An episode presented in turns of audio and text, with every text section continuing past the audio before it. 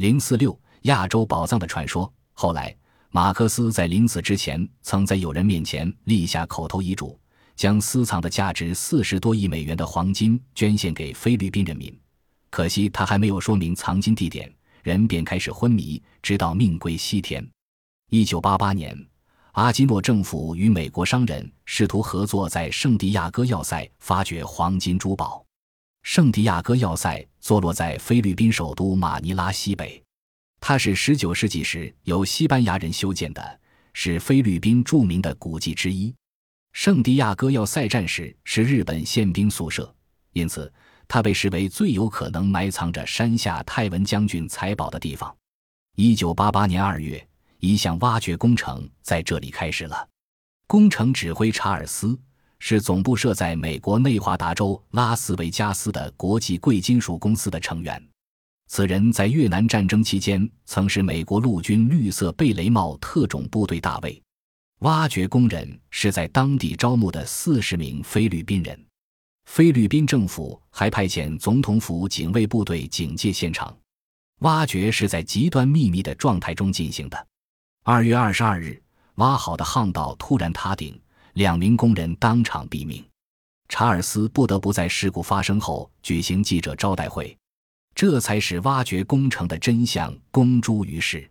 原来，他们是在寻找传闻已久的所谓山下奉文将军财宝。据查尔斯在记者招待会上说，他们这次行动得到了当局的同意，并商定好挖出的财宝按三一分成，非方得大头，小头归国际贵金属公司。这个说法也得到了菲律宾政府发言人的证实。他说。菲律宾政府根据有关法律和规定，允许这种挖掘活动。迄今，菲律宾政府已批准了包括国际贵金属公司在内的八十七件要求挖宝的申请。政府的这一做法在议会引起了一场轩然大波。议会上院通过要求国际贵金属公司立即停止寻宝的决议，但这个决议没有约束力。在菲律宾，也有人认为目前国家经济状况恶化，外债高达二百九十亿美元，且无力偿还。如果借助外国力量真能找到山下奉文将军财宝，对振兴菲律宾经济也未尝不是一件好事。持这种观点的人自然对政府此举的苦衷表示谅解。但是，现在问题不在于同意不同意外国人来挖宝，而在于这个宝究竟存在与否，或有多少。战后四十多年来，有关这笔财宝的传说扑朔迷离，时而甚嚣尘上，活灵活现；时而又销声匿迹，若无其事。关于财宝的数量，有人说价值一千亿美元，有人说还要翻一番。一位美籍日本人五十年代曾为此事调查过三百多名有关的日本人，到菲律宾进行过现场调查。他认为，即使有财宝，其价值充其量也只有一亿多美元，还有人干脆宣布山下泰文将军财宝纯属于虚乌有。四，沉睡在水下古城中的神秘宝藏。二十世纪七十年代初期，美国曾拍了一部电影《岛的女儿》，至今仍使不少人对于在海中发生的奇闻异事发生了浓厚的兴趣。故事发生在爱琴海的休德拉小岛上，一位以采捞海绵为生的人潜入水中之后。发现了骑在海豚上的少年黄金象。接着，由于脚踩在钉子上，而发现了一艘两千年之前的沉船。影片中穿插的男女恋情的罗曼情节十分引人入胜。当然，故事是虚构的，但围绕少年像引发起人们的占有欲这一情节，说明这一在海底发现的古代文化遗产十分贵重，因而紧紧抓住人们，扣人心弦，令观众极为感动。事实上，在爱琴海的海底，自二十世纪初期，由于采集海绵，已发现很多古希腊雕像的精品，这更加激起了世界各地广大寻宝爱好者的广泛兴趣。不管对以上叙述的事实是否理解，只要你发现沉眠在海底的古代文物有重大历史和文化意义，就会试图拉开那遮挡遥远历史的帷幕，以便更清晰地观察古代世界。学问是没有界限的。只有不断的清除各种传统的清规戒律，才能更容易的完成以前认为无论如何也办不成的事情。当前，水下考古学迫切期望着广大民众都能认识到，人类已走到了破解那诱人的海洋之谜的大门口。沉没在大西洋的所谓亚特兰蒂斯大陆的传说，迄今为止已为无数著作引用和讨论过。然而，自远古以来，大海给人类带来了无穷的苦难和数不清的灾害。亚特兰蒂斯大陆的传说绝不是偶发事件，而不过是无数次悲惨灾害的象征。在七个大洋的海底，蕴藏着很多与人类活动有关的实物证据，它们由于飓风、洪水。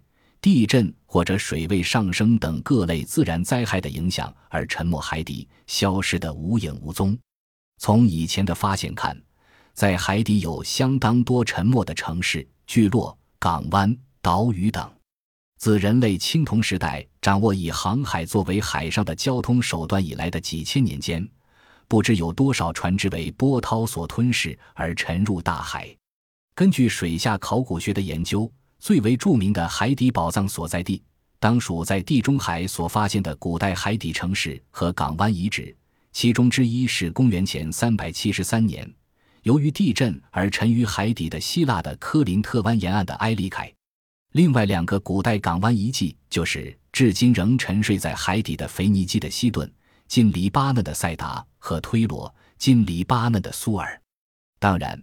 世界范围内的海底城市远不止这些。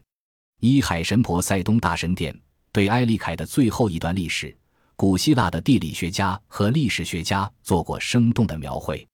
亚里土多德，希腊哲学家，公元前三八四前三百二十三年，曾记述过有关事实。巴阿尼亚斯，希腊旅行家，生活在公元两世纪的《希腊导游记》对此做了详尽的记录。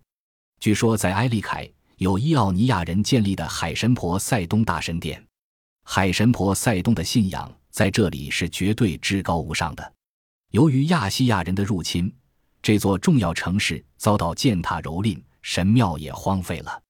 波塞冬一怒之下，马上将地震的灾难降临于这个城市，眨眼之间，埃利凯就被大海吞没了，大陆的深处都成为一片汪洋。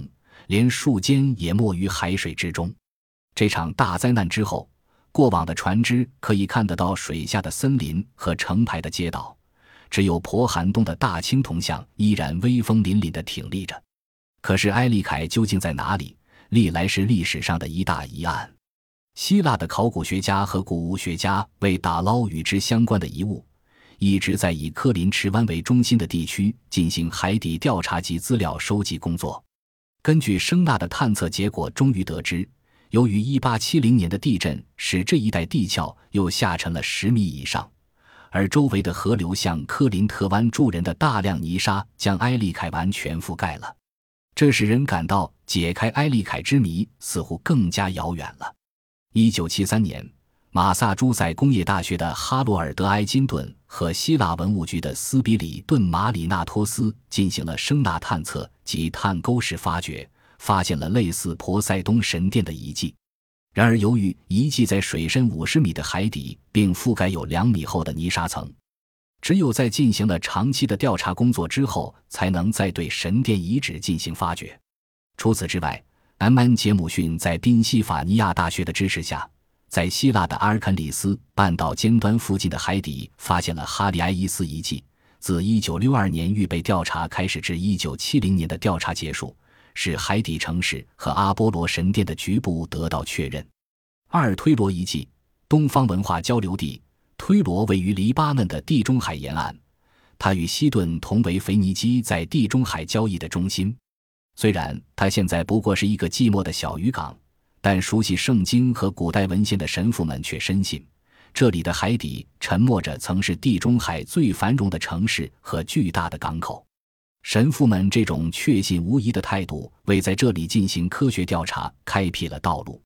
推罗园是一个岛屿，这里繁荣的城市中心在古代就已消失了。据说，城市建于公元前一千一百九十五年，当时在海面的两个岛上有造船厂。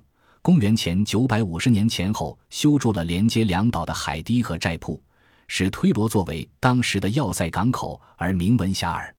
据记载，在公元前三百三十三年前后，推罗人向马其顿亚历山大大帝的东征军投降。在此以前是其发展的鼎盛期，其后逐渐衰落。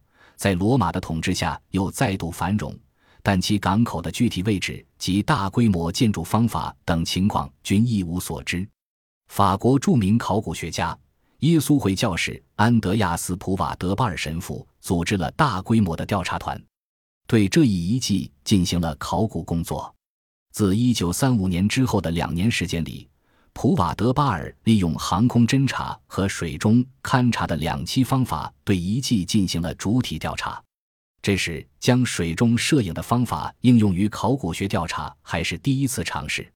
以固定在水面的玻璃做光源，用装在水下密封箱内的相机进行摄影。用这种方法可以对建筑物的墙壁进行三维空间的研究。其结果是确认了海底三至五米深的推罗港口遗址。防波堤宽八米，深入海中二百米。接着是第二道长二百五十米的防波堤，在这里可以分辨出船舶的出入口痕迹。